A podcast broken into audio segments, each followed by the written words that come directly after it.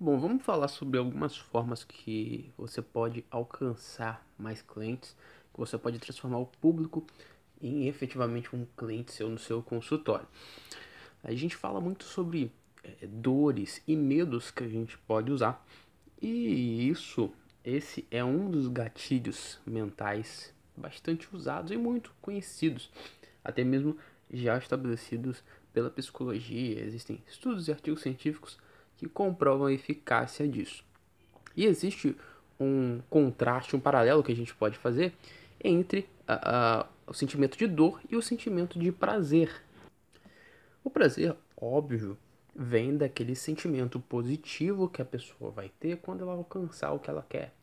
Então vamos colocar bem exemplificado aqui. Uma pessoa que quer fazer uma dieta, ela não quer passar por isso para comer menos, para ter uma alimentação mais rígida, mais regrada. Não, normalmente ela tem um objetivo além disso, que é, por exemplo, emagrecer ou ter mais saúde. Então, alcançar isso traz para ela esse prazer, traz para ela esse sentimento positivo. E em muitos casos pode ser usado, em muitos casos é interessante a gente explorar e faz a pessoa se interessar e querer conhecer mais e até mesmo ela comprar de você. Mas existe um sentimento muito mais forte do que o sentimento de prazer, o sentimento de conseguir fazer algo, que é o sentimento da dor.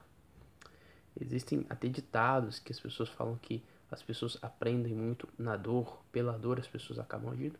E a gente pode ver até por esses artigos que eu mencionei que isso é fato, isso acontece. E principalmente isso acontece quando a gente está falando de marketing e vendas quando a gente usa as dores do público, a gente tem um potencial de conseguir mover esse público para onde a gente quer muito maior.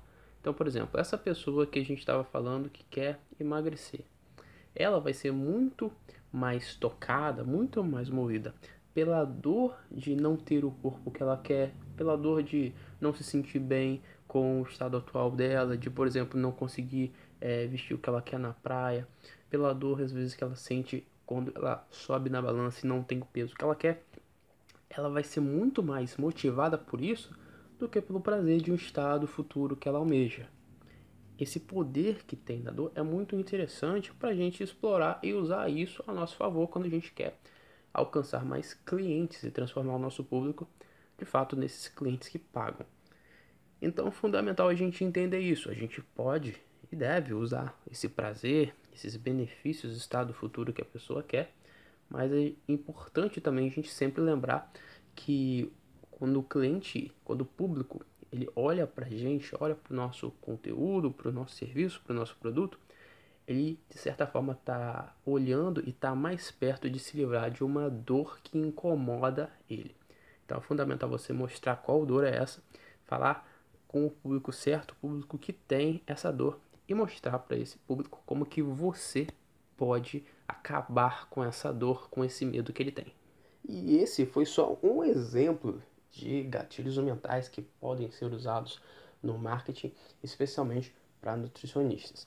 Mas se você quer saber exatamente sobre quais são os gatilhos específicos funcionam no caso de nutricionistas que querem mais clientes, que querem encher a sua agenda, a gente tem um material, a gente tem um e-book específico falando sobre isso e te mostrando quais são os melhores gatilhos para você aplicar e como que você pode fazer isso. Clica no link que está aqui na descrição para você conhecer mais sobre esse e-book.